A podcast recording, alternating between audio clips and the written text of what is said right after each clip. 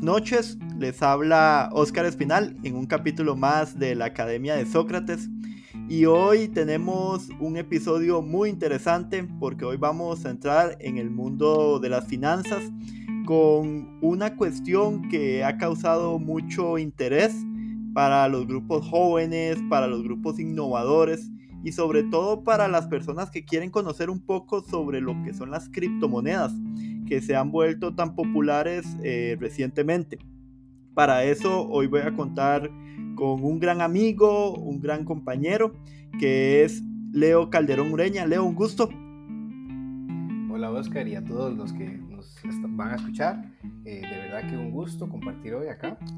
Eh, para mí eso es un tema muy importante, realmente, como vos decís, ha generado un interés creciente, más que todo en este año, ya durante los últimos meses quizá un tema en boga e inclusive, bueno, ahora que lo, más lo vamos a, más, más adelante lo vamos a conversar, eh, ya hasta un país lo ha legalizado y lo tiene dentro de su marco eh, legal, entonces creo que es merecedor de que la gente sepa qué es, de dónde viene y de qué se trata en realidad eh, todo este tema de las criptomonedas.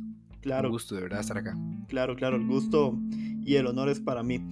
Eh, te quería hacer una eh, breve o, que le presentes a las personas una breve hoja de vida o, biografía sobre vos antes de iniciar con, la materia, tal vez.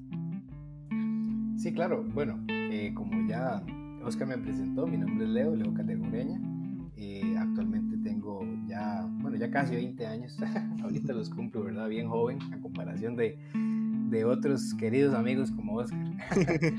¿Verdad? Este, yo eh, me dedico a, bueno, al mundo de, las criptomonedas. Eh, no vivo de eso, obviamente, pero sí desde 2019 más o menos he venido eh, investigando, educándome, invirtiendo, ¿verdad?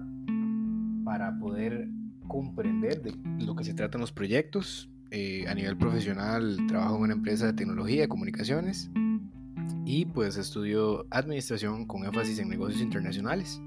Entonces pues igual también un hobby, me dedico a la política, ¿verdad? Ahí estoy en cuestiones cantonales y pues muy contento realmente de, como, como les digo, de participar acá el día de hoy para que todos aprendamos un poquito.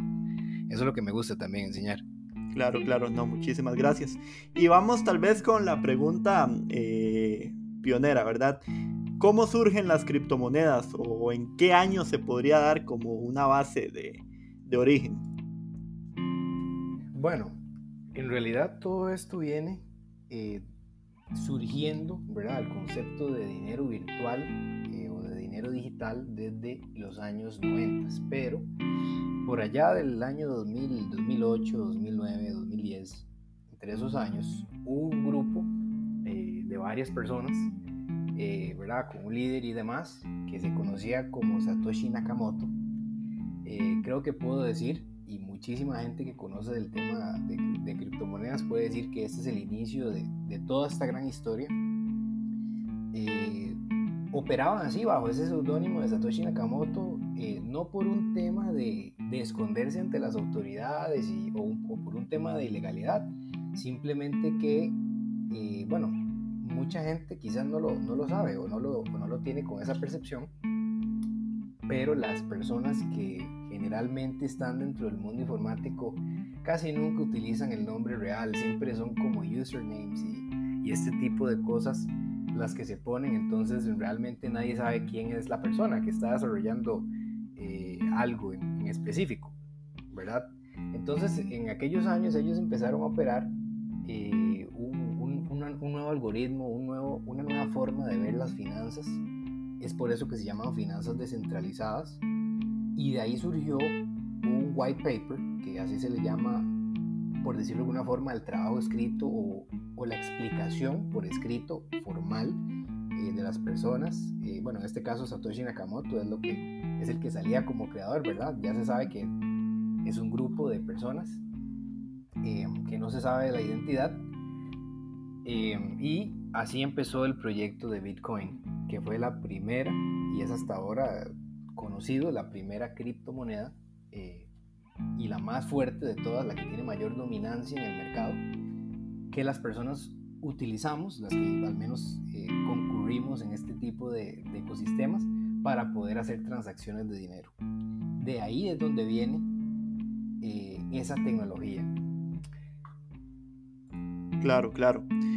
Ahora vamos, si querés, a la parte interesante. ¿Qué es lo que hace que se popularice tanto? O sea, ¿dónde es que se da el, el, efecto en donde dice la gente, bueno, quiero invertir y específicamente, pongamos un caso, en este caso el Bitcoin, tal vez, cómo el Bitcoin empieza a tener tanto, tanto renombre. Bueno, yo diría que ha sido toda una evolución y precisamente esa evolución ha hecho que las personas se acerquen más al ecosistema cripto y tengan eh, esa confianza a pesar de que, por ejemplo, eh, estábamos hablando y estamos hablando del Bitcoin, eh, pues no se sepa quién es su creador. Como, como digo, reitero, porque eso es una parte muy importante.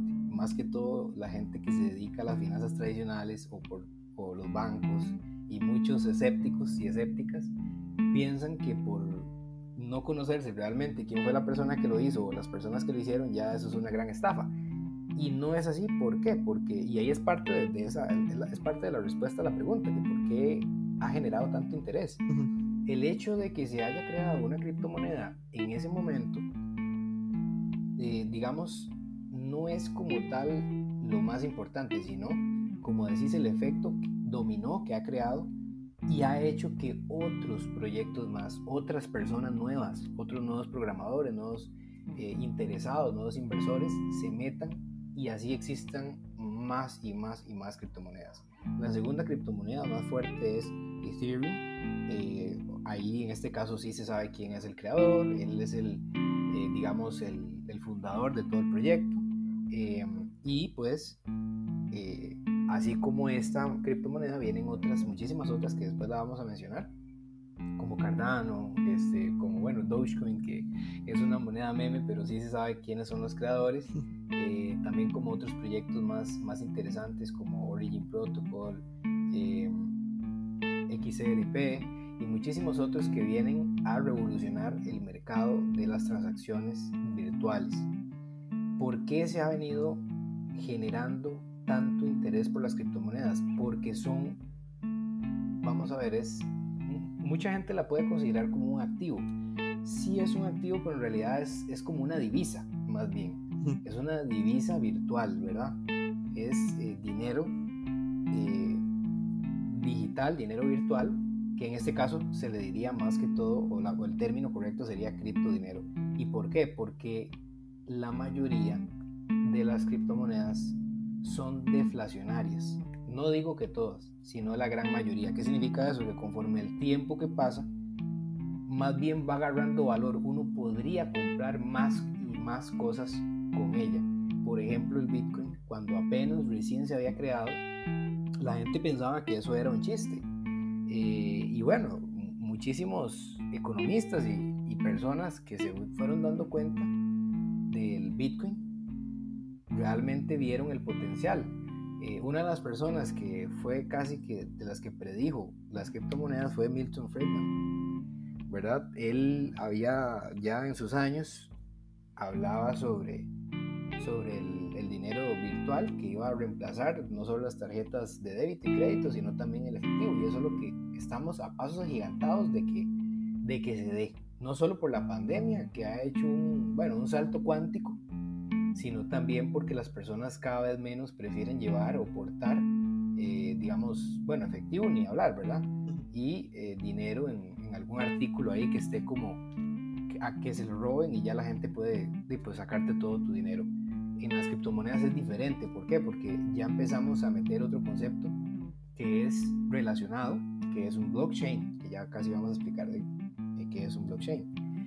Eh, y entonces para terminar y, no, y dar en el clavo, entonces las personas eh, en aquel entonces, pues un Bitcoin costaba un centavo de dólar, un dólar, diez dólares, y así fue con el tiempo progresando el valor, ¿verdad? ¿Qué es lo que le da el valor a Bitcoin? Pues la tecnología que, que trata, ¿verdad?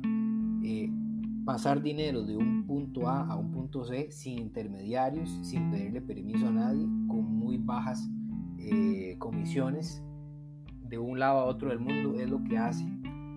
Además de eso, bueno, eh, la confianza que, ha generado el algoritmo que utiliza Bitcoin y muchas otras criptomonedas que hacen la misma función en realidad, eh, ha hecho que también haya una, una confianza del mercado y la gente invierte, invierta. ¿Y qué es lo que pasa cuando un, cuando un activo o cuando un elemento, digamos, en este caso una divisa, tiene muchísimo dinero por detrás? Obviamente el precio va a subir. En el caso de Bitcoin es escaso y es muy importante que la gente sepa esto. El Bitcoin lo podemos ver no solo como una moneda, sino también como un recurso digital que a pesar de que la gente diga que, que no es tangible, sí se le tiene un valor. ¿Por qué? porque solo van a existir 21 millones de Bitcoin. Por eso las criptomonedas no son como el, eh, como el dinero fiat, el dinero fiduciario, ¿verdad? Que imprimen nuestros bancos centrales de los países y, utilizan, como dicen, ¿verdad? Utilizan la maquinita, ¿verdad? Y, bueno, hacen lo que hace la Reserva Federal, que, imprime billones de billones de dólares para poder subsanar los quiebres de la economía y, obviamente eso es lo que produce que, los, que la plata valga menos. No solo se produce ahí, se produce en todo el mundo, hasta aquí en Costa Rica. Por eso cada vez nos, nos sale más caro vivir. ¿verdad? En el caso de las criptomonedas no, ellas van creciendo su valor conforme al tiempo, o eso es lo que se espera. Muchas, eh, miles de, criptomonedas, porque en realidad existen como unas 10.000 más o menos, miles hacen esa misma dinámica. El Bitcoin lo ha hecho así, y bueno, al día de hoy, en los precios del mercado, eh, este año ha sido algo eh, completamente histórico. Bitcoin de pasar de valer em, entre unos 20 mil y 22 mil dólares, este año ha tocado casi los 70 mil dólares cada Bitcoin. Recordemos que solo existen 21 millones. Ya están así, eh, digamos, fijados.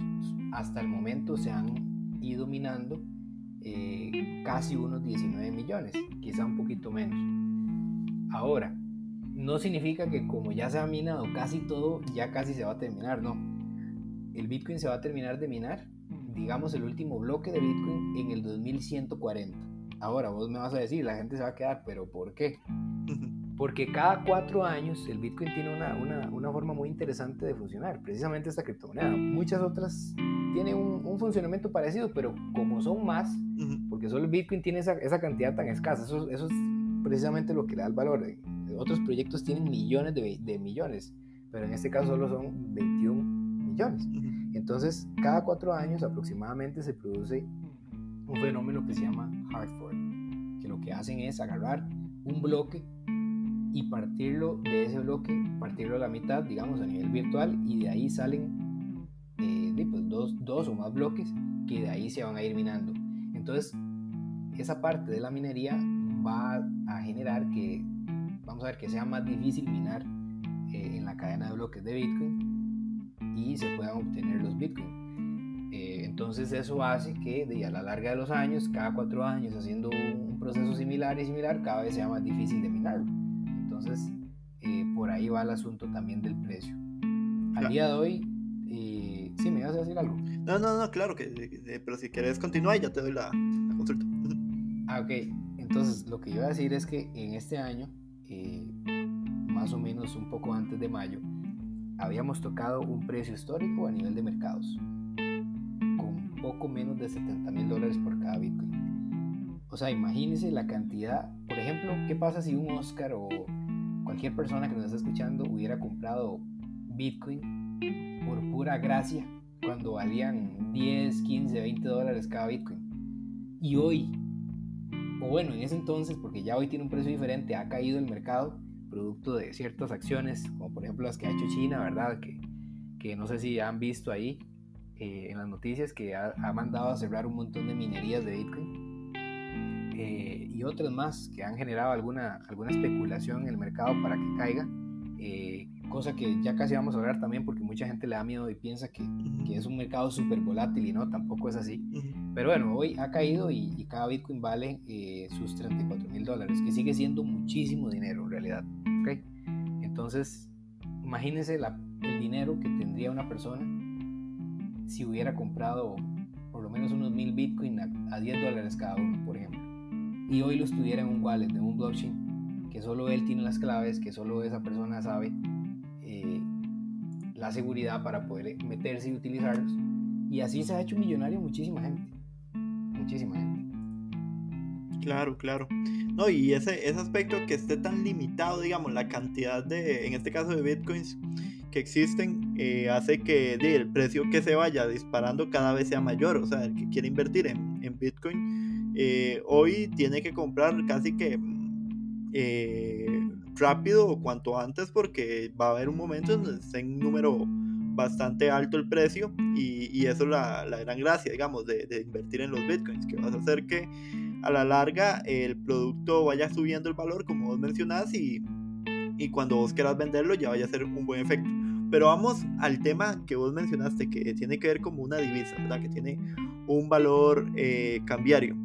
¿Con quién o con qué tipo de monedas generalmente se relaciona? Digamos, ¿con el dólar, con, con el euro? ¿Cómo, ¿Cómo se juega hoy, digamos, la inversión hacia el, hacia el Bitcoin? ¿Cómo se entra a este mercado? Más fácil para, para, que, para que lo entendamos. Bueno, quizá, digamos, para, para puntualizarlo, eh, y eso es una buena pregunta para que la gente lo, lo entienda, ¿verdad? Después de ese background de, de las criptomonedas y el, el, origen y todo esto, ¿cómo se entra a invertir al mercado cripto? Hay muchísimas eh, plataformas eh, que vienen desde apps en tu celular, ¿verdad? Como páginas en, en internet, en donde tal cual así cualquier persona ha escuchado de Forex, porque pues, un montón de gente ha escuchado Forex y este tipo de aplicaciones. Uno se pasa eh, encontrando anuncios de Expert Option y ese montón de, ¿verdad? de, de plataformas que hacen trading y demás. Eh, así parecido funcionan el mundo de las criptomonedas. Eh, para, digamos, eh, funciona parecido con las acciones de las empresas.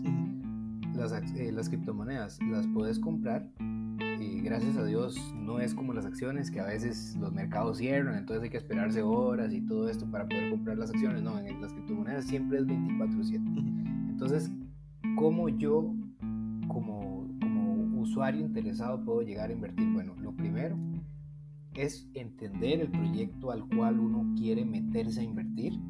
Eh, existen páginas en donde vos puedes ver la capitalización de mercado de un proyecto, ¿verdad? Y las van, digamos, eh, poniendo un ranking del 1 al 10 o del 1 al 100. Siempre se recomienda a la persona interesada eh, que invierta dentro de al menos el top 100, ¿verdad? Si no menos, top 20, top 50 de, de criptomonedas Obviamente sabemos que el Bitcoin es la número uno, es la que tiene mayor dominancia, es la que, ya, es la que tiene más precio, o sea, la que vale más, pues. Y ahí van cada una bajando, ¿ok? Hay varias. Entonces, las criptomonedas tienen mercados, o sea, markets. Eh, puedes comprar una criptomoneda en un exchange, ¿verdad? Eh, o en un DEX. Un DEX es, eh, digamos, como una plataforma descentralizada de, digamos, de, de cambio, de cambio de, de tokens y de, dólares a criptomoneda.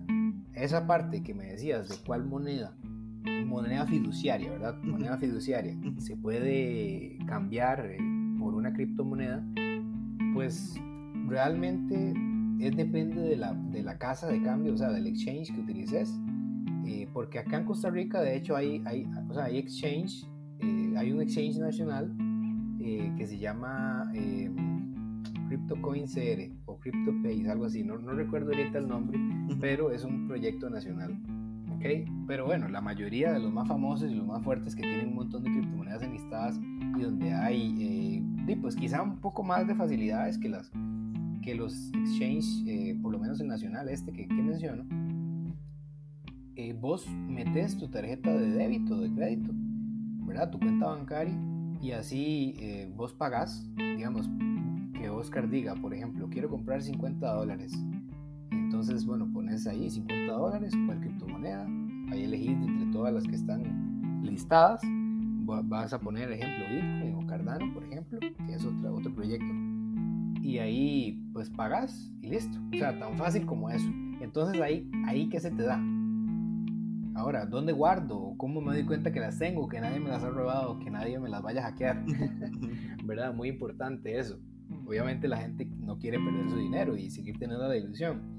Eh, cuando estás comprando en una casa de cambio, en un exchange, el mismo exchange te va a, dar una cuenta, digamos, para poder almacenar tus tokens o tus criptomonedas. ¿Ok? Entonces, lo ideal es no dejarlas en el exchange. Eso es muy, muy importante. Hay muchísima gente que llega e invierte, pum, pum, como dicen, y dejan sus criptos ahí. ¿Por qué? Porque las aplicaciones dan esa, ese tipo de vagancia, diría yo, esa zona de confort, de dejar las criptomonedas ahí. No, esto no se hace. ¿Por qué? Por motivos de seguridad. ¿Qué pasa si un hacker, por ejemplo, un grupo de hackers, eso casi nunca ocurre en realidad, o sea, y eso es parte de los, de los mitos que la gente dice. La gente piensa que, que seguro pasan a cada rato hackeando esas grandes, porque son corporaciones, ¿verdad? Son grandes empresas que tienen esas, esas facilidades. Y no, pues esto no se da sí han sucedido y sí, sí, seguirán sucediendo, pues como en todo lado. O sea, el año pasado vimos que, eh, que hackearon hasta una terminal de oleoductos en Texas, en Estados Unidos. No van a hackear, ¿verdad? Un banco o algo de criptomonedas, por supuesto que sí, ¿verdad? Nos hackearon aquí en Costa Rica hace poco, eh, ¿verdad? A, las identidades personales de las personas no, no los va a hackear las criptomonedas, ¿eh? Entonces, obviamente hay un interés. Hay una aplicación, además del, del, exchange, que es donde se compra, que se llama Wallet. ¿okay? Hay dos tipos de wallet, wallet caliente, así se le llama, y wallet, eh, wallet fría. Un wallet caliente es, es como una aplicación o un programa en tu computadora o en tu celular, en donde puedes, así recién compradas las criptomonedas de tu interés en el exchange o en un DEX, las, donde las vas a intercambiar, por dólares o por, o por otras criptomonedas, porque también eso se puede, como que yo te diga, Oscar, eh, bueno, vos tenés, no sé, tenés 20 Bitcoin, ¿verdad?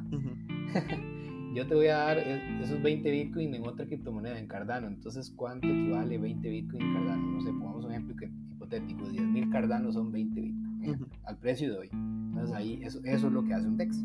Un exchange sí es más con, es más con dinero normal. Pero bueno, la cosa es que vos pasás eso cuando vos estás pasando en las criptomonedas de un lugar a otro, ¿qué es lo que hace único y seguro el tema de no solo poseerlas, sino también hacer la gestión? Que es solo tuya, solo vos conoces cuánto tenés, vos gestionás y sos el dueño de tu propio dinero. Nadie más, ninguna corporación, ni un banco, ninguna firma, ninguna, nadie, nadie. Por eso es tan importante tener seguridad. Entonces vos pasás, eh, tenés una dirección, una dirección de wallet, el exchange te da una en tu cuenta, una dirección eh, eh, de caracteres alfanuméricos, es como una dirección larga que solo vos puedes conocerla. Es, es, muy importante que la gente no la comparta, ni le toma fotos, ni nada de eso. ¿Por qué? Porque no es que lo vayan a hackear, porque la gente siempre dice, ah, ahí lo van a hackear. No, no es por eso, es porque obviamente, ¿qué pasa si yo soy una persona multimillonaria y tengo mi dirección y la gente la busca? Porque las direcciones, digámosle, en la mayoría de proyectos son públicas, ¿verdad? Esto no es que sea malo, sino que más bien es transparencia de la, de la red, de, la, de, los blockchain, de todos los tipos de criptomonedas que hay. Entonces, de ahí, la idea es que nunca te vean la, la dirección del wallet, ¿verdad? Entonces, vos copias la dirección del, del, de tu cuenta del exchange en, en tu wallet el wallet donde vas a almacenar todas las criptomonedas. Ahí eso es un lugar seguro donde te dan una frase con 12, 12 semilla, eh, frase, frase semilla de 12 palabras. esa, esa, es tu frase y no se te puede perder. O sea, siempre tiene que estar guardada en un lugar y, y jamás, vamos a ver, lo más recomendable, ¿verdad? Es que, que la apuntes así como un papel, porque si vos la tenés en tu computadora, si alguien maliciosamente quiere hackearte o quiere darse cuenta de que vos tenés esos archivos ahí, obviamente, y es tu dinero, ¿verdad? No es que vas a estar tomándotela tan a la libre esto. Esa es una de las grandes responsabilidades y no lo vería como desventaja, sino que más bien la gente tiene que saber que cuando se mete al mercado de criptomonedas eh, y precisamente esa, esa parte de finanzas descentralizadas es que vos sos el dueño de tu propio dinero y no un banco y no un tercero y nadie más sabe. O sea, vos sos ahí un, elemento más. Y entonces vos tenés que tener el control y el cuidado. entonces ahí, para ya finalizar este punto, eh, vos vas a pasar el, la, como te digo, la, la cantidad de criptos a tu wallet y ahí van a quedar almacenadas y seguras para siempre.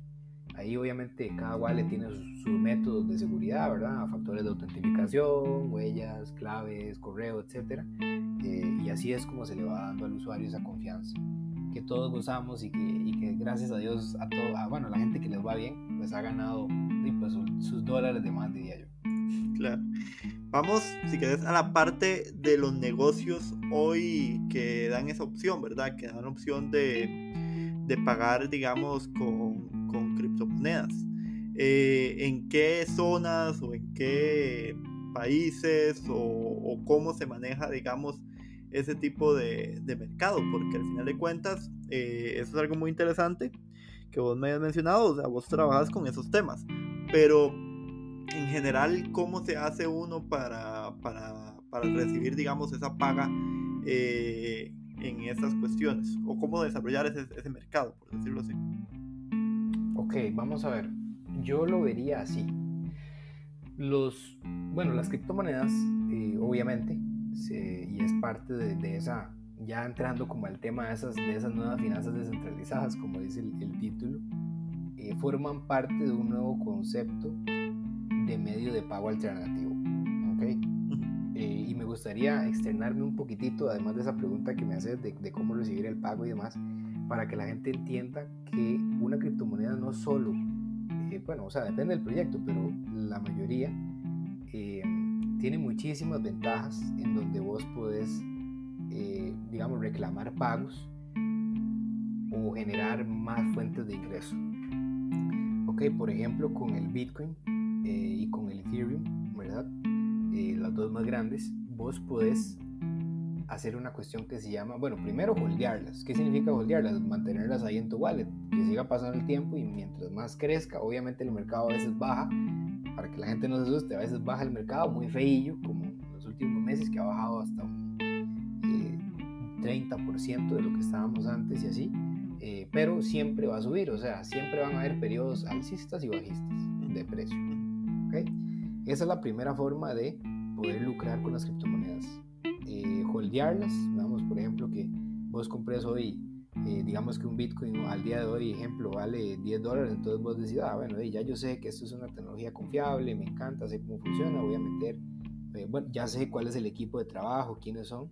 Eh, eh, bueno, eso es muy importante. En el caso de Bitcoin sí es una excepción ahí, porque pero ya todo el mundo sabe que funcionó, pero eh, normalmente en las nuevas criptomonedas que, que, van existiendo, porque son demasiadas las que se van creando, eh, cosa que no es negativo, eso es como que yo te diga, hey, como que le hagan la competencia a Microsoft. ¿Cuántas empresas no en el mundo le hacen la competencia a Microsoft? Miles. ¿verdad? Siempre va a haber competencia, eso no es malo. Pero pues siempre, obviamente, a, a, como está todo al día de hoy, siempre es bueno saber quiénes son el equipo detrás. Pero bueno, esa es la primera, holdearlas para que obtengan mayores eh, precios, ¿verdad? Y que la cantidad que hayas comprado hoy no sea la misma que va a valer mañana. O sea, que mañana o pasado mañana, en unos años, valga muchísimo más. La segunda es hacer eh, staking. Staking es, es como un, proceso, digamos, virtual para que la gente lo entienda, en donde yo dejo almacenadas mis cripto dentro de un, eh, digamos, dentro de un módulo, por decirlo de alguna forma, en donde ellas van a estar generando un interés. Los wallets lo pagan, los exchange, digamos que lo pagan, pero no es recomendable nunca dejarlas en un exchange, no solo por, el tema de que hablamos de que lo hackeen, sino que ahí sí es cierto que vos no sos el dueño de las criptomonedas, es, es digamos, es el exchange, porque de, están dentro de, de, un, de una plataforma que no es no tener la, autonomía como un wallet que sí es tuya 100% y vos te dan la frase semilla y la frase semilla es como la llave a la bóveda, ¿ok? En un exchange no te dan una frase semilla de 12 palabras, entonces no tenés la llave de la bóveda. Eh, haciendo staking puedes generar ingresos de hasta un 7, 5, 8% eh, mensual con respecto a la cantidad que tenés. Entonces, por ejemplo, que Oscar tenga eh, mil, mil Ethers, eh, mil Ethereum, entonces así eh, va a generar, imagínate, ¿verdad? Un 7% o un 4.5% mensual de esa cantidad de hay plataformas que lo permiten. Obviamente ya ahí estamos hablando de que 1000 Ethereum al día de hoy eh, pues, equivaldrían a muchísimo dinero, millones de colones prácticamente. Pero igual con, con porciones pequeñas de criptomonedas, igual se puede. La tercera es por medio de la compra y la venta, eh, digamos, al día a día. Eh, por ejemplo, que Oscar tenga una tienda, ¿verdad? O algún negocio y ya reciba pagos con criptomonedas. Entonces, eh, es muy importante que utilicen la señalización, ¿verdad? De que, que, sea, que aceptan Bitcoin o que son amigables con el cripto, entonces que aceptan cripto. Y en estos países de acá, Latinoamérica, pues, y más que todo en Centroamérica, quizá tenemos una pequeñita desventaja, que es que como no hay una comunidad tan fuerte, eh, mm, nos es un poco más complejo cambiar las criptos por dinero fiduciario. Es decir, que a vos te hayan pagado, no sé, 25 eh, platos de comida, digamos que seas el dueño, el dueño de un restaurante y que te hayan pagado 25 platos de comida en un día en puro cripto y, vayas a decir, ah, bueno, tengo que ir a cambiar esto. Si hay personas que dolarizan, así se le llama eso, como dicen en la calle, ¿verdad? Que dolarizan criptomonedas, pero pues no es tan fácil conseguir esos dolarizadores, que son personas que obviamente uno tiene que tenerles un poco de confianza, conocerlas y todo esto. Eh, no es completamente una desventaja porque sí hay sitios, eh, plataformas en donde vos puedes cargar tus criptos y ellos te hacen el cambio y te, te, lo depositan en tu cuenta del BAC en tu cuenta del BCR, en tu cuenta bancaria en general. Eh, entonces, eh, no habría problema, pero sí habría como que ver cuál, tener, estar bien asesorado, eh, saber cómo... Es, es, muy importante aquí saber dónde se mete y dónde no, porque ahí sí, y pues obviamente no podemos caer en una estafa, ¿verdad? O en algún lugar donde te quieran robar. Entonces ahí eso es muy importante. Y, e insisto, no quiero eh, seguir construyendo tabú de criptomoneda, porque eso inclusive le puede pasar a uno con, el, con la tarjeta Visa o Mastercard de uno. O sea, si uno lo mete en algún lado que nada que ver, pues te pueden jalar eh, o sustraer tus fondos. Entonces, em, y la otra, de, pues diría yo, a nivel internacional lo que se da eh, es, vamos a ver, sacarle provecho a las criptomonedas, por ejemplo, sigo insistiendo, Cardano o Ethereum ya están desarrollando, bueno, Ethereum ya lo tiene, pero Cardano sí lo está desarrollando, por ejemplo, es otro proyecto eh, con el, token se llama ADA, así lo pueden buscar las personas. Eh, es muy, muy, muy interesante todo lo que están construyendo, está en África y demás. Y ellos, eh, bueno, tanto Ether como Cardano ya están casi que tienen su plataforma de contratos inteligentes. ya Ether desde hace mucho, mucho tiempo y Cardano ya ya casi. Un contrato inteligente, ¿qué es? Eh, se puede utilizar para muchas cosas, para venderte un objeto, para vender propiedades, eh, para, para hacer alguna firma de algún intercambio de dinero, o sea, para, muchísimas, para muchísimos usos eh, existe un smart contract. Ahí la gente dice que va a ser el fin de los abogados, pero no creo, no creo, o sea, realmente todavía se siguen pues, pues, pues, se pueden seguir utilizando los, los protocolos de abogado como para una cuestión más formal, digamos, con el Estado, pero como tal, la venta de un, de un activo como un carro o un, o un lote, digamos, ¿verdad? Eh, sí se puede hacer por medio de contratos inteligentes, donde A le pasa a C o A le pasa a B, eh, más bien eh, una cantidad de criptos que equivalen a tantos dólares y así se finiquita y listo, el contrato inteligente acabó.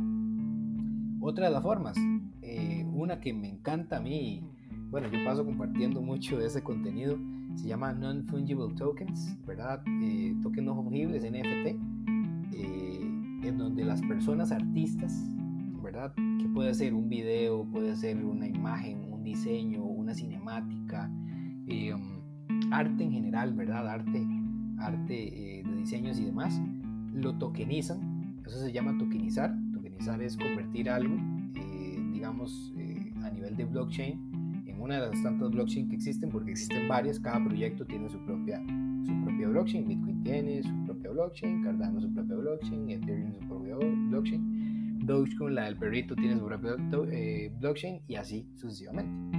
Entonces, si la gente tokeniza, por ejemplo, esta, esta misma, este mismo podcast lo tokenizamos y lo subimos a un marketplace de NFTs, eh, y ya lo podemos vender por, por, eh, por la criptomoneda que, que, el marketplace acepte. Por ejemplo, una de las más de las más importantes es Ethereum. Ethereum se ha consolidado realmente. si las personas escuchan mucho esa palabra en este, en este podcast es porque realmente no es que le ha ganado Bitcoin, no, porque el Bitcoin tiene muchísima dominancia, pero a nivel de funcionalidades, a nivel de, de inversión institucional, eh, a nivel de uso, Ethereum lleva a la delantera a muchísimos otros proyectos. Y bueno, a Bitcoin precisamente porque Bitcoin todavía no tiene smart contracts. Eh, ya se viene desarrollando eso, pero, pero como Bitcoin se ha visualizado un poco más como el oro digital, entonces precisamente nadie le ha dado como tanta pelota, como dicen, para, para desarrollar un smart contract y tantas actualizaciones que muchas otras eh, criptomonedas sí tienen. Entonces con Ethereum puedes vender eh, una obra digital en tantos Ether eh, y así pues lucrar. De hecho, bueno, yo que estoy ahí en la, en la parte de política cantonal de Santana, me gustaría que la gente, como una, de, una forma de reactivar la economía, que la gente tenga su dinero en el bolsillo, de pues hacer una, una red, ¿verdad? De, de, arte, en donde que primero se impulse a los artistas, ¿verdad? Santana, la, la, gente que ilustra, que canta, que hace cinemáticas, que hace, bueno, arte en general, etcétera, y que ellas y ellos eh, obviamente puedan lucrar con eso, enseñarles eh, cómo tokenizar sus obras, cómo subirlas a un, a un, este, a un marketplace. Eh, obviamente eso tiene sus costos, no es 100% gratuito, obviamente tenés que pagar ahí ciertas comisiones, eh, pero en general, digamos, después de pagar esas comisiones, que no van a ser tan significativas con respecto al precio que le vas a poner a ese arte, porque esos artes se venden en precios, eh, en precios altos, en realidad, en precios altos. Entonces ahí vas a poder lucrar. Mucha gente vive de eso en otros países. Lastimosamente eso aquí todavía en Costa Rica no se da precisamente por el desconocimiento de la gente, pero mucha gente vive de su, de su arte a puro cripto Europa ni hablar. Y esas son de las formas, de las formas que la gente puede lucrar con esto. Claro. Vamos, si querés, a entrar en la parte más, más personal, tal vez tu, tu propia experiencia, tal vez como, como una persona interesada en esto y que ya lleva años eh, investigando y también trabajando con, esta, con estas cuestiones de las criptomonedas, tal vez como contarnos experiencias que hayas tenido eh, recomendar, creo que eso es algo muy importante porque ya como, como experto, eh, pues darnos una, una, idea de cuáles son tal vez esas monedas que, que, ves más viables o que ves más atractivas en este momento y, y recomendaciones como las que nos diste ahora con, con, lo de los NFT y demás para, para tratar en, en, caso de ser un primerizo o una primeriza con, con, lo que tiene que ver con las criptomonedas. Bueno, como, como decís, ahí esa parte sería 100% personal. En realidad no quisiera, eh, y bueno, este, este, este podcast es mucho con, con, digamos, educativo, ¿verdad? No, no quisiera que fuera como una asesoría eh, financiera o algo así, porque obviamente uno no quisiera que la gente, o sea, cada quien es responsable de dónde, de dónde se mete, de dónde gestiona su dinero, etc. Y sí, es, es importante tenerlo eh, claro eso. En mi opinión personal, en mi opinión personal, una persona eh, que se quiera meter al mercado, al mercado cripto, eh, lo primero que, que tiene que tener, bueno, es obviamente una cuenta bancaria con una tarjeta eh, donde le permita con con un fondo suficiente. Mucha gente pregunta, ¿cuál es lo mínimo que tengo que tener para invertir? En realidad es hasta 10 dólares puedes comprar en, en, criptomoneda, en cualquier criptomoneda, pero hay algunos, hay, algunos exchanges que pues, lo mínimo que uno puede comprar son 50 dólares y así. ¿Ok? Entonces quizá contar con un límite, digamos, de unos 200 dólares o unos 100 dólares, creo que está bien. Eh, eso primero, ¿verdad?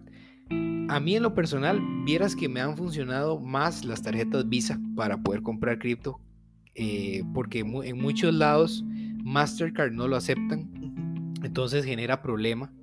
Em, y eh, creo que eso es importante. Entonces, ah, bueno, y que el banco no, no, no, piense que cuando estás comprando en estos sitios van a hacer fraude, porque muchos bancos te lo, digamos, te bloquean las tarjetas o, se hace muy difícil eh, a veces hacer compras, entonces hay que llamar a la agencia de fraude de banco, decir que eso no es un fraude, etcétera. ¿Verdad? Pero, pero bueno, en, general, lo, importante es tener esa cuenta bancaria habilitada, en donde vos vas a tener los fondos para comprar los criptos. La segunda, meterse o investigar, eh, saber de un buen exchange para poder comprarlo. Los criptos se pueden comprar peer-to-peer, o sea, de, persona a persona. Digamos, yo leo, tengo tantos, como dije ahora, tantos criptos y se los voy a comprar a Oscar. Entonces nos vemos en el Mall San Pedro y hacemos el intercambio y listo. Pero bueno, eso mucha gente es un poco, es un poco escéptica y no sabe qué es lo que podría pasar y todo. Entonces, eh, pues para evitar alguna, algún, algún susto, algún sobresalto, mejor comprarlos en una plataforma. ¿Cuál les recomiendo yo para personas que inician? Bueno, si estamos hablando de, de plataformas muy, muy sencillas y, y, y si vos vas a, a solo invertir en Bitcoin o en Ethereum, yo creo que hay una plataforma que se llama blockchain.com. Blockchain.com eh, tiene un loguito como en azul. Ahí haces tu cuenta, pones tus datos rapidito, súper fácil y ya ahí, eh, obviamente ahí verificas que quién sos, la foto, te piden foto de pasaporte o de número de, bueno, la identificación o la licencia ¿Por qué? Porque, y esto es uno de los mitos que me gustaría decirles, mucha gente piensa que las criptomonedas se utilizan para, para cuestiones ilícitas se utilizan para lavar dinero y para, si vos sos criminal y te pagan por ahí. Bueno, pues muchos de los exchanges y de las empresas que hoy eh, son los grandes poseedores de criptomonedas y uno puede comprar ahí, precisamente tienen ese montón de filtros para saber quién sos, de dónde sos, cómo obtener los, los fondos, precisamente para evitar ese montón de, inconvenientes, ¿verdad? Para, para, que se siga rompiendo ese, ese estigma feo que, las criptomonedas son utilizadas en cuestiones criminales. Entonces, después de loguearte ahí, en un exchange, eh, yo recomiendo ese, blockchain.com o Binance. Binance es otro, acá eh, para Costa Rica se puede utilizar. Eh, ahí tienen muchísimos exchanges entonces ahí vos vas a poder, perdón, muchísimas criptomonedas, ahí vas a poder elegir cuál comprar, ¿verdad? En, la sección de markets o en Boya Crypto y así, ¿ok? Y la tercera sería instalarse en su celular, porque obviamente nadie va a comprar un hardware wallet, o sea, una wallet fría, que es como una llavecita malla, para que más o menos la gente lo entienda. No es una llave malla como tal, o sea, una USB no es, pero es parecido, digamos, es como la estructura es muy parecida, pero pues son un poco caras para, para empezar. Entonces, eh, una aplicación, yo uso Exodus, Exodus Wallet es una, eh, es una billetera que aguanta eh, más, de, bueno, más de 50 criptomonedas, creo que son unas 100 o 120 diferentes criptomonedas que aguanta. Entonces ahí puedes almacenarlas de manera segura para tener tus fondos ahí en cripto completamente a tu disposición y autonomía. Eh, y ya con esos tres elementos ya puedes empezar. Lo más importante es que la gente sepa dónde está metiendo su dinero, cuál proyecto.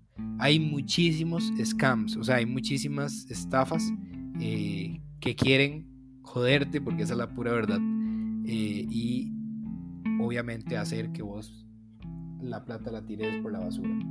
Hay criptomonedas con nombres raros, de gente que te puede eh, ofrecer alguna cosa ahí por el estilo que nada que ver, cero. O sea, cuando las cosas son confiables se notan y cuando son falsas también se notan, diría yo. Entonces siempre es importante investigar quién es, qué hace, eh, cómo se gestiona ese proyecto, qué es lo que pretende y todo esto, ¿ok? Em, y bueno, precisamente para la gente, bueno, vos que me preguntabas de los NFTs, eh, es un proceso prácticamente similar. Básicamente, bueno, yo diría que es el mismo, esos, esos, esos tres elementos, tenerlos habilitados. Y si vos, por ejemplo, tenés, eh, vos sos ilustrador eh, y tenés algún, algún arte ahí en 3D o en 2D que vos quieras tokenizar, hay marketplaces muy buenos como OpenSea, Rarible y otros ahí que que bueno, uno puede investigar, pero esos dos en específico para abrirte una cuenta y empezar a vender, empezar a vender tus, tus, eh, tus, tus, artes. Lo que se debe hacer es verificar la cuenta nada más. Hay una serie, hay una serie de comisiones, eh, igual que en, los, en todo lado, en los exchanges también, ¿verdad? Por ejemplo, si vos compras 100 dólares, quizá por las comisiones vas a terminar pagando 105 o 107 dólares, porque obviamente es una empresa y tiene que ganar, ¿verdad? La empresa. Entonces por cada comisión se gana. Y básicamente es así. Eh, así puedes empezar a aprender cualquier persona y eh, estudiar en dónde se mete tu dinero es lo más importante. Esa sería mi, mi percepción, mi opinión personal. Eh, cero, cero como asesor de asesoría financiera o algo así, porque siempre es muy importante decirlo a la gente. pero bueno, pues, ah, eso, creo que eso sería. Claro, claro. Vamos si querés entrar a la parte de lo que es el factor gobierno, ¿verdad? hasta el momento solamente tenemos un país, que es El Salvador, eh, que ha legalizado, por decirlo así, eh, lo que son las finanzas con el manejo de las criptomonedas. ¿Vos considerás de que esto eh, se vaya a seguir emulando? ¿Fue una decisión un tanto particular por parte del presidente, en este caso Bukele de El Salvador? ¿O ya hay una ruta, digamos, consecuente con otros países o que están en proceso de? Bueno, yo diría que no fue ninguna ocurrencia del presidente Bukele. Yo creo que él, eh, en este caso y en este tema, es un visionario y es una persona que estaría actuando de una manera muy innovadora y muy inteligente para, eh, en este caso, su país, El Salvador. El panorama global eh, si lo podemos ver así, en el tema cripto, eh, lo podríamos ver de la siguiente manera. A nivel pues, de países que, que están aún a tientas, a ver de si me meto o no me meto y demás, podría ser Estados Unidos. Estados Unidos es un país, bueno, por excelencia de capitalismo, ¿verdad? 100% libre mercado, es el símbolo de, de hacer dinero. Entonces eh, ellos están ahí como tratando de ver cómo funcionan las cosas todavía, a pesar de, pues desde 2009, imagínense, eh, que, que, tiene todo este tema desarrollándose, ellos quieren seguir viendo. Entonces, en este caso, la Reserva Federal, obviamente, pues desacredita las criptomonedas, pero algunos estados, porque recordemos que de Estados Unidos es un gobierno federal, eh, algunos estados sí son completamente amigables.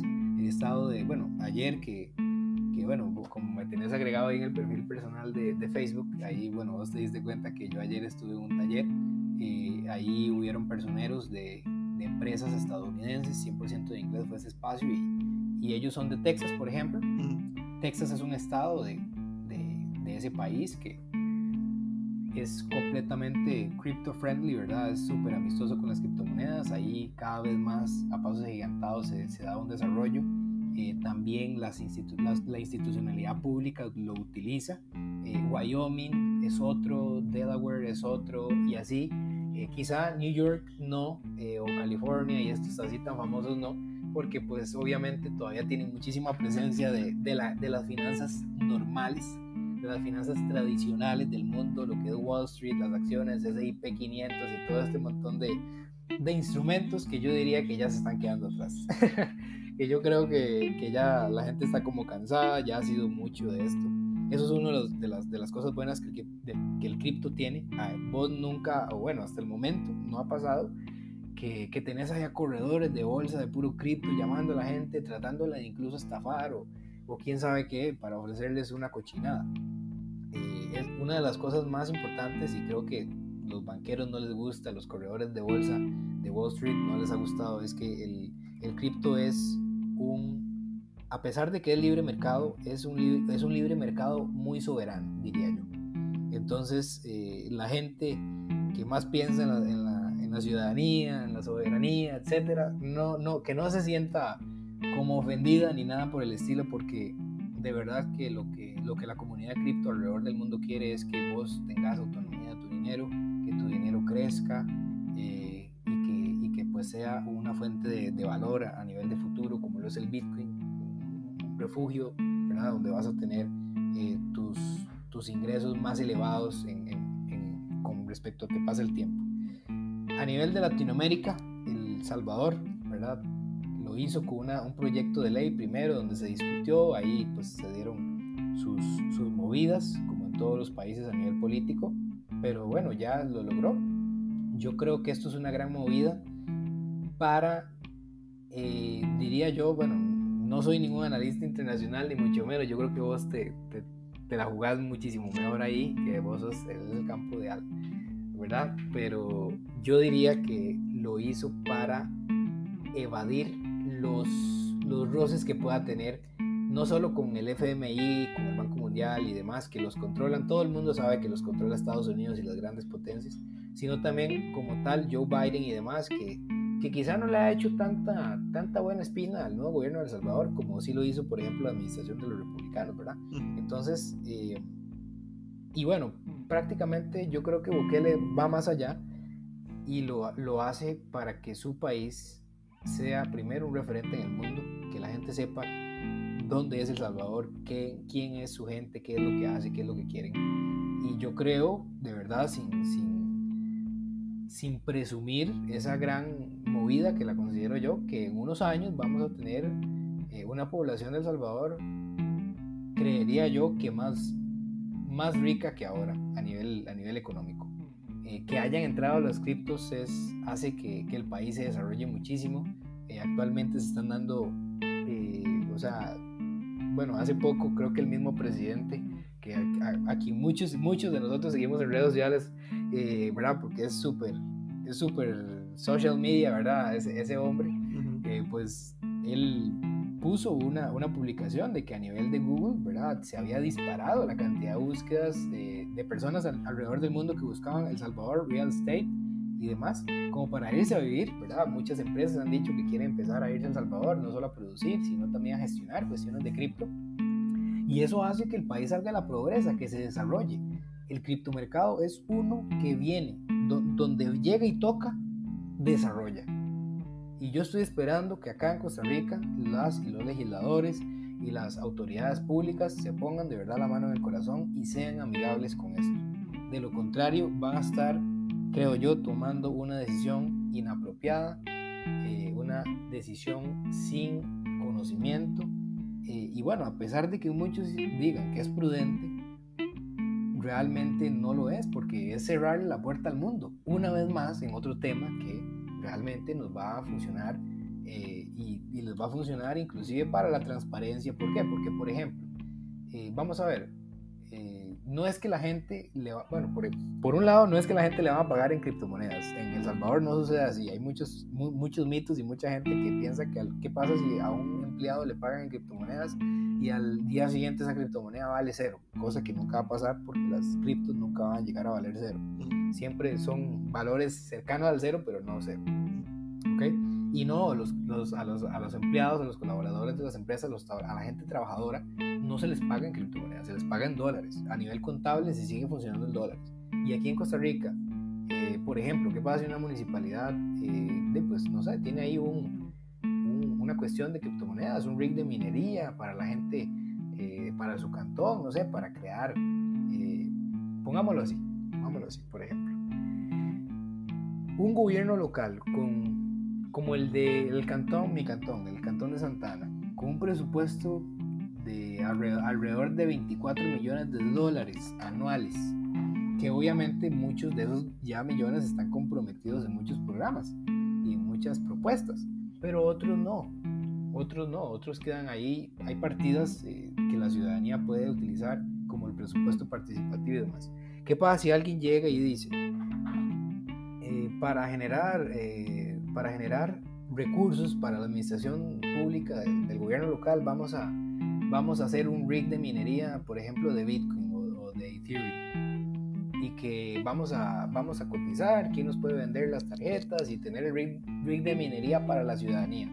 Y eso van a ser un montón de supercomputadores que tras de que van a estar conectados a una fuente de alimentación eléctrica sustentable, porque eh, la, la, electricidad de Costa Rica es, la matriz es 100% eh, amigable con el ambiente, de ahí vamos a tener eh, de ahí a la, al gobierno local generando fondos extra. Y ahí no van a poder, digamos, llorar la, institución, la, institución pública y decir que ya no tiene plata, porque con un proyecto bien financiado y bien desarrollado pueden generar miles de dólares al mes. O sea, hasta, bueno, con un presupuesto bien, bien designado y un rig de minería, por ejemplo, para y por la ciudadanía, eh, se puede desarrollar un proyecto de minería a nivel de, institución pública que mine hasta medio millón de dólares al mes, así bien, bien, bien invertido y bien desarrollado. Y, y, dígame a qué municipalidad o a qué cantón para la gente no le caería mal eso. Entonces ahí es donde uno se puede preguntar dónde tiene la mente la gente que crea las políticas públicas de los países y qué es lo que piensan de las criptomonedas. No les están sacando provecho. Bukele sí ya va adelantado en eso. Y no por querer afamarlo a él, sino es esa visión que tiene, más que todo, de querer llevar la delantera en eso. Por eso considero que es un país tiempo que transcurra, quizá unos 5, 10, 15 años va a ser otro. El Salvador va a ser otro país. Eh, en, los otros continentes, para ya terminar el punto, Europa, eh, yo creería que es el que está mejor posicionado. La isla de Malta, España, eh, bueno, Suiza, a pesar de que ahí hay muchos bancos y demás, Suiza es muy abierto a, a estas cuestiones. Francia, y otros países, bueno, los países nórdicos son, son muy amigables con las criptomonedas. Quizá no tienen proyectos eh, ya, bueno, ya hechos leyes, como en el caso de El Salvador y demás, pero, eh, o sea, el, mercado cripto en Europa es altamente desarrollado. En Asia vemos, de pues hasta ahora, China venía muy bien, digamos, pero ahora, los últimos meses, han venido echando a los mineros. Los han prácticamente exiliado del país. Los, los echan y les dicen que no, porque China quisiera o, está en proceso de, de, posicionar el yuan digital. ¿Okay?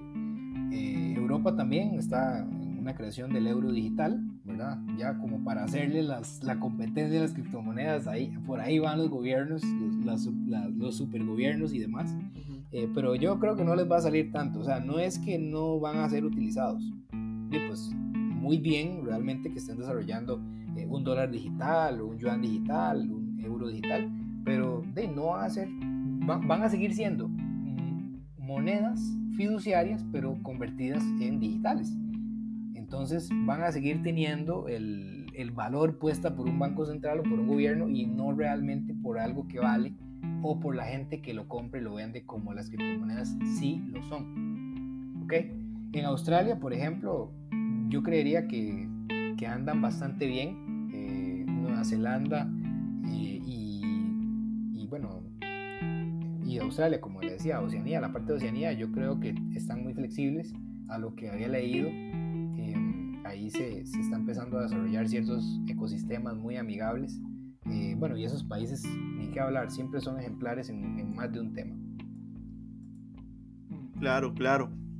Eh, y ya modo como de cierre, Leo, para ir tal vez dando como ese, ese punto especial, ¿qué le recomendarías tal vez a, las personas hoy eh, y en general a, a cualquier actor nacional o internacional eh, con respecto a las criptomonedas. Háblese de empresas, háblese del ciudadano, háblese del gobierno, o sea, en qué se puede trabajar para ir poco a poco desarrollando estas nuevas eh, finanzas descentralizadas. ¿Qué podemos hacer tal vez como costarricenses eh, de cara al 2022, digamos, viéndolo de un asunto gubernamental y en, y en un asunto tal vez empresarial?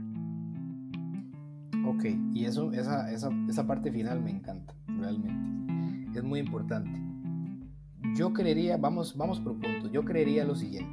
Primero, de cara al 2022, ya las nuevas elecciones, los candidatos y candidatas a la presidencia de la República y quien al final se llegue a sentar en la casa presidencial eh, y los nuevos legisladores eh, y legisladoras deben de tener claro lo siguiente a nivel de gobierno el tema de las criptomonedas no es una estafa. No hay la especulación en los mercados que la gente eh, malintencionada eh, trata de difundir para generar miedo. Como cualquier otro eh, mercado, obviamente sus, bueno, en este caso las criptomonedas o tokens suben y bajan, pero es completamente normal. Y la tercera es que sería un recurso muy útil para generar no solo desarrollo social, sino también tecnológico y también para que el país se enrute a una globalización saludable, diría yo, a nivel de finanzas eh, o a nivel financiero internacional.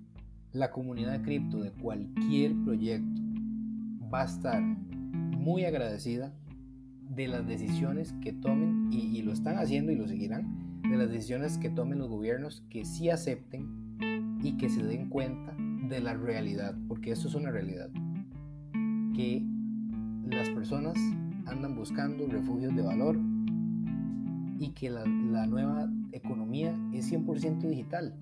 Ya cada vez menos las cosas están siendo respaldadas o, o han dejado de importar las cuestiones físicas. Inclusive el dólar ya lleva décadas sin ser respaldado por el oro, ¿verdad? El patrón oro ya se perdió hace muchísimo tiempo. Así que los colones al día de hoy están respaldados, digamos, por dólares, eh, si, se, si, se, quiere ver así. Eh, pero ya esos dólares están respaldados por lo que diga la reserva, no por el oro que hay, que hay en la tierra y mucho menos. Entonces creo que por ahí tiene que ser sabios sabias a la hora de tomar las decisiones, darse cuenta y hacer de Costa Rica un ecosistema amigable para que las personas se puedan desarrollar y para que exista un, eh, un ambiente completamente de libre mercado con respecto a estas tecnologías, no vetarlas. A las empresas yo diría que pierdan el miedo, sepan dónde meten sus inversiones, su dinero, eso sí, a nivel de medios de pago, habilitarlos, empezar a, a testear, como dicen. creo que eso es algo muy natural del ser humano y de las grandes corporaciones, que son organizaciones humanas, eh, para que empiecen a experimentar, eh, a probar con, con, medios de pago alternativos, con, con criptomonedas. Eh, hay criptomonedas estables. ¿Qué significa eso? Y eso no lo dije en, cuando estábamos explicándolo en la script, porque como es tanta información, pero hay criptomonedas estables. Significa que se asemejan al valor de, por ejemplo, un dólar. El, el, el Tether, el Tether es una criptomoneda USDT, se le, se le conoce, o también hay USDC, USD eh, Coin, ¿verdad? Y son criptomonedas que siempre valen un dólar, o sea, para que las personas paguen, por ejemplo, tarifas de comisiones o paguen algún, eh, algún, algún artículo y demás. ¿Qué es lo bueno? Que yo sí puedo intercambiar, por ejemplo, tantos Bitcoin o tantos Ether por, por, por Tether o por USD Coin o por otra stablecoin que sí me represente lo que vale un dólar o un euro y así. Y no necesariamente va a ser un dólar digital o un euro digital, eh, porque en este caso sería cripto, ¿verdad? Sería cripto.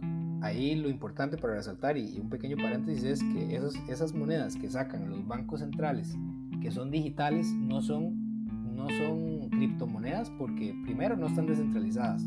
¿Por qué? Porque las decisiones las toma una, una superorganización o una entidad, que en este caso sería un banco central. Y la segunda no son no está en un ambiente de libre mercado en donde las personas interesadas inviertan y así el precio sea, eh, sea como un sub y baja, ¿verdad? Como, siempre lo, lo ha sido las, este tipo de, de elementos.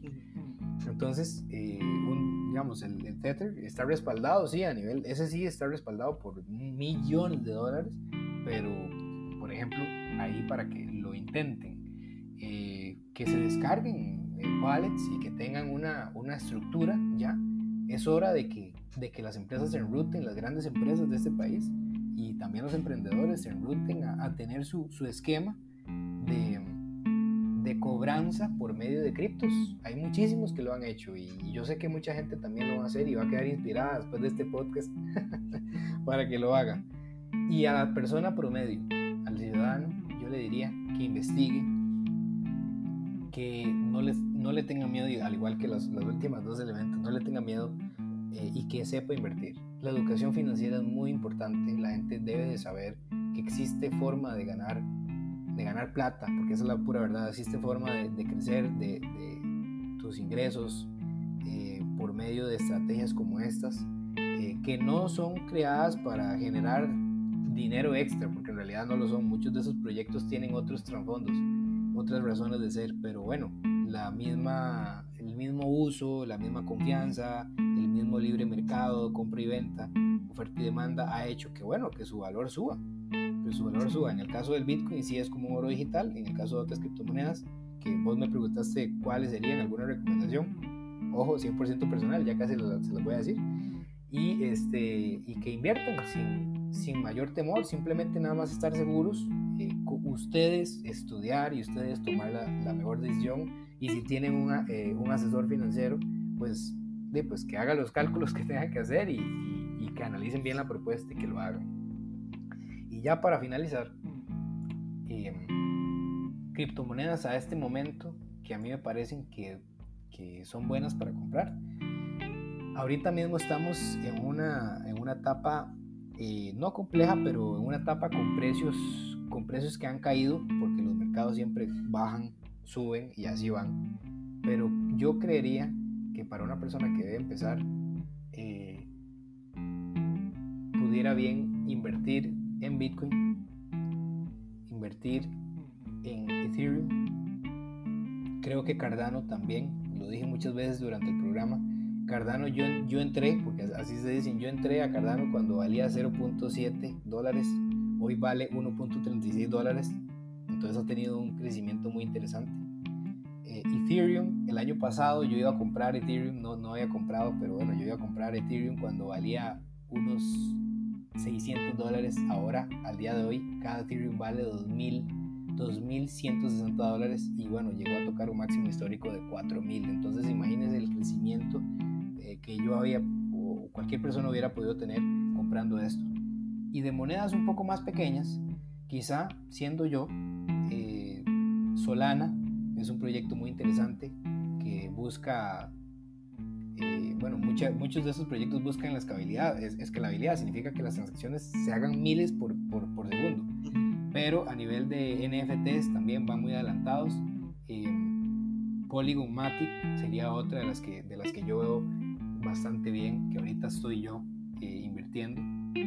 VeChain ahorita está bastante barata, 0.07 dólares cada, cada cripto de esas. Eh, y así van muchísimas otras. De ahí para abajo pueden visitar la página CoinMarketCap. Eh, eso es un top de las, de las criptomonedas más fuertes, desde la número uno que es Bitcoin hasta la 9000 o 10000 criptomonedas que existen, son un montón. Eh, siempre es bueno, de, no, digamos, del top 100, ya de ahí ya eso es terreno 100% especulativo, ahí sí es más volátil. Un día puede eh, no dejar de existir la criptomoneda, sino que un día sí puede valer, pues no sé, si un día vale 10 centavos, el otro día eh, puede valer un poquito menos, 9, y un mes puede valer 0,001 y así, porque ya ahí sí son proyectos un poco más inestables, pero igualmente para jugar, digámoslo así, eh, para jugar sin que se malinterprete, eh, y generar algunas, algunos dólares extra, sí, sí se puede ahí entrar y salir eh, con esos criptos. Entonces, CoinMarketCap, eh, para ver los precios actuales de las criptomonedas, ahí en esa misma página lo pueden ver, si no, en coin360.com. mercados de NFTs interesantes, OpenSea o Rarible. Y este, lugares, vamos a ver otro, otro lugar ahí interesante. Hay una página que se llama withdrawalfees.com. Eh, ahí vos pones, eh, buscar la criptomoneda y te dice en promedio cuánto está costando una, una, una comisión y en qué lugares puedes eh, intercambiarlo o puedes venderlo y cuánto te van a poner de comisión. Obviamente uno escoge el que, sea más barato, ¿verdad? ¿Y qué más? vamos a ver, déjame revisar acá en la computadora. Ah, bueno, ya hablamos de, exchanges, Binance, eh, blockchain.com, hay otros ahí, Poloniex eh, y otros, muchísimos otros, Hubei otros ahí, Gate.io, Gate.io, eh, que pueden buscar y es simplemente seguir aprendiendo. Wallet, Wallet en, tu, en un app o en un programa en la computadora. yo uso Exodus, también hay personas que usan Trust Wallet para pero ya hay otras ahí con nombres raros que mejor no se las bajen Eh, porque bueno, uno no sabe, ¿verdad? No, no, es porque te vayan a hackear, sino que son empresas que son muy frescas, digamos, entonces no están tan maduras como estas. Y de ahí no sabe uno si puede pasar alguna cuestión así. Y creo que eso sería, creo que estamos eh, ya una, una hora de diez, ¿verdad? claro. Hemos hablado bastante. yo creo que eh, el mundo va a cambiar, amigos y amigas. En, en unos 20 años ya no vamos a ver más efectivo, ya no vamos a ver más tarjetas de, crédito o de débito. Esto es la evolución del dinero, eh, las, no solo las criptomonedas, sino como tal el dinero digital. Eh, yo creería que a nivel de economía ya vamos cada vez más, todo es virtual, todo es digital. Uno lo ve cuando la gente juega Fortnite, eh, comprar tenis o skins nuevas para tu muñequito. O sea, la gente gasta en todo eso y esas cosas de un montón de gente, vamos a ver, diría, ¿de, qué me va a, ¿de qué me va a servir o, de qué está respaldado? ¿Por qué? Por nada, pero la gente lo hace. Y eso no necesariamente crea una burbuja, como mucha gente le da miedo. Porque una burbuja, primero que todo, lo es hasta que estalla, ¿verdad? Fuera de eso es especulación de que algo es burbuja o no. Y segundo, a eso es lo que vamos. Todo va de apps, todo va en tu celular, todo va digital. Entonces, no les dé miedo, sigamos adelante y pues eso sería. Más bien, Oscar, muchísimas gracias por el programa, creo que estuvo muy provechoso. Eh, mucha información, en realidad este programa es para que lo escuchen un par de veces más, mm. pero si no, ahí me pueden contactar, eh, mi Instagram, eh, Calderón Urenas, ahí, bueno, ese es el Instagram que lo utilizo yo para cuestiones políticas o cuestiones de, de, desarrollo en general. me pueden agregar ahí yo tengo un proyecto en mente de criptos que quiero desarrollar ahí más adelante y, creo que esperemos que todo salga bien. y si no, cualquier cosa ahí, si conocen a Oscar, le piden mi contacto y ahí estamos hablando. Claro, claro, no, muchísimas gracias Leo. La verdad que fue muy provechoso y por eso el espacio tan, tan amplio que te di, porque la verdad que esto es necesario para las personas, principalmente para los jóvenes ahora que estamos en un proceso de renovación en aspectos económicos, sociales, culturales, políticos y principalmente tecnológicos. Entonces, creo que era lo más, lo más claro, lo más viable hablar sobre este tema que es tan, tan curioso y que más bien eh, no es tan controversial como la gente piensa. O sea, es más bien una cuestión en donde si se tiene una, un buen método, una buena logística y sobre todo un buen manejo eh, de finanzas, eh, con educación se puede lograr hacer eh, bastantes cosas productivas en pro de, del país y de uno mismo. Entonces, muchísimas gracias por el, por el tiempo. Y bien, esto fue la Academia de Sócrates. Se despide un servidor, Oscar Espinal. No sin antes recordarles que estamos en nuestro inicio de temporada. Ya pronto vendrán más capítulos con más personas invitadas. Muchísimas gracias por su tiempo. Buen día. Puro oído.